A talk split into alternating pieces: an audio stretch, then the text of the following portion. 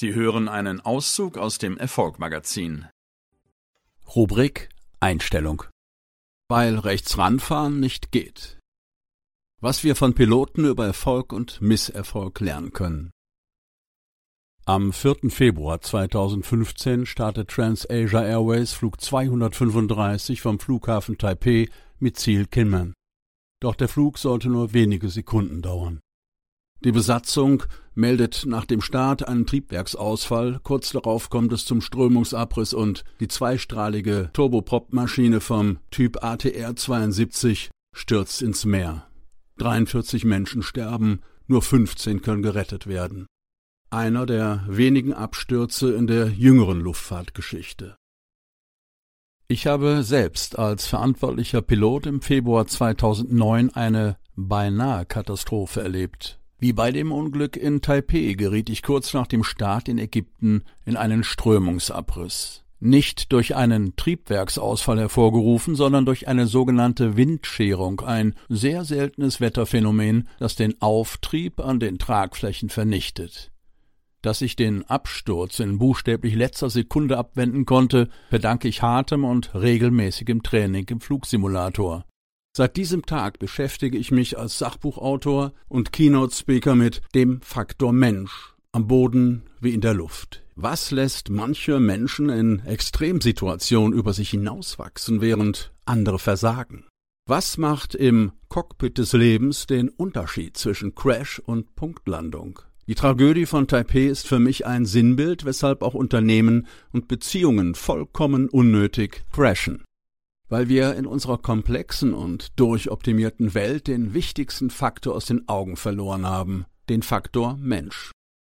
Ein Triebwerksausfall nach dem Start ist für Piloten eine fliegerische Herausforderung, keine Frage, aber eine beherrschbare, die wir ständig im Simulator trainieren. Die TransAsia Crew war erfahren und das Wetter unproblematisch. Was war also an diesem 4. Februar 2015 im Cockpit passiert? Nur vom Teamwork reden oder es leben? Der Kapitän kämpfte mit der Steuerung des Flugzeugs und schaltete gleichzeitig das Triebwerk ab. Leider das Falsche. Hoher Stress führt zu Fehlern. Deshalb sitzen im Cockpit immer zwei Piloten, die sich die Arbeit teilen und gegenseitig auf die Finger schauen sollen. Unter Druck werden wir zu Einzelkämpfern und geraten in einen Tunnelblick. Paradox, denn gerade in diesen Momenten ist gegenseitige Unterstützung am wichtigsten. Auch am Boden gilt, die komplexen Fragen der Zukunft lassen sich nur im Team beantworten. Mein Anti-Crash-Tipp für dein Erfolgscockpit: Frage aktiv um Rat, wechsle die Perspektive und versuche, die Stärken deines Teams zu nutzen. Crash-Ursache Machtdistanz. Teams scheitern nicht an der Aufgabe. Teams scheitern an sich selbst. Teams scheitern an Machtdistanz.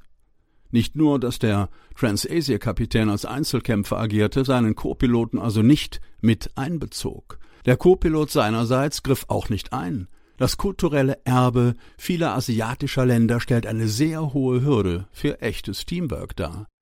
Der Rangniedrigere ist reiner Befehlsempfänger. Der Co-Pilot hatte den Fehler seines Kapitäns erkannt und auch geäußert.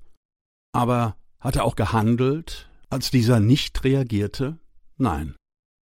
Mein Anti-Crash-Tipp für dein Erfolgscockpit. Nur wer selbst das Steuer in die Hand nimmt, kann seinem Leben eine eigene Richtung geben. Dazu gehört, sich einzumischen und ins Handeln zu kommen.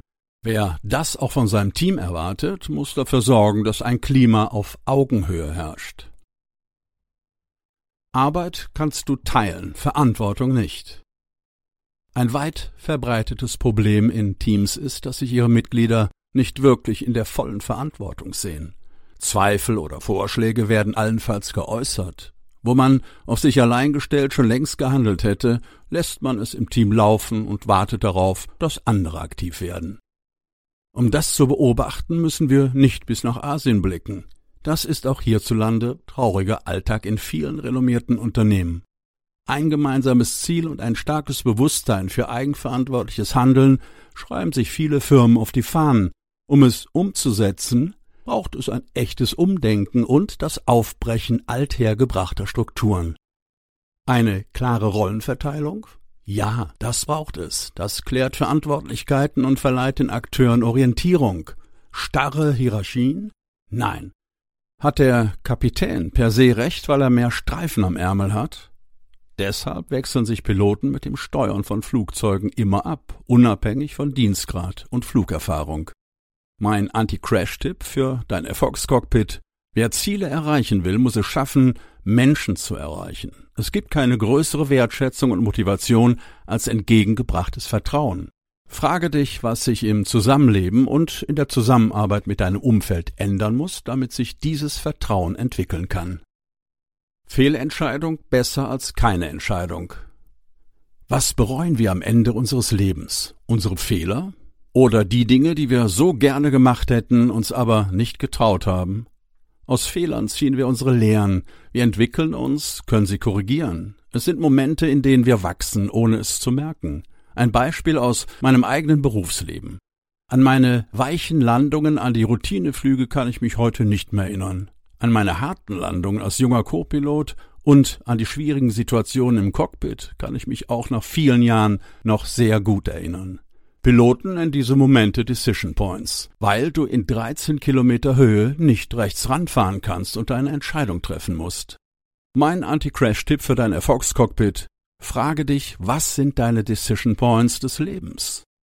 Für die großen Entscheidungen des Lebens gibt es keinen Autopiloten. Nicht unsere Fehler entscheiden über unsere Zukunft, sondern unsere Ziele. Kommt gut an. Der Verfasser dieses Artikels und Autor des Buches Du bist der Pilot, Philipp Keil, ist Deutschlands führender Experte für positive Fehlerkultur. Er zählt seit Jahren international zu den Top 100 Excellence Speakers und ist bekannt aus dem Fernsehen, wo er regelmäßig als Experte für RTL, Sat1 Pro 7, NTV und Welt vor der Kamera steht.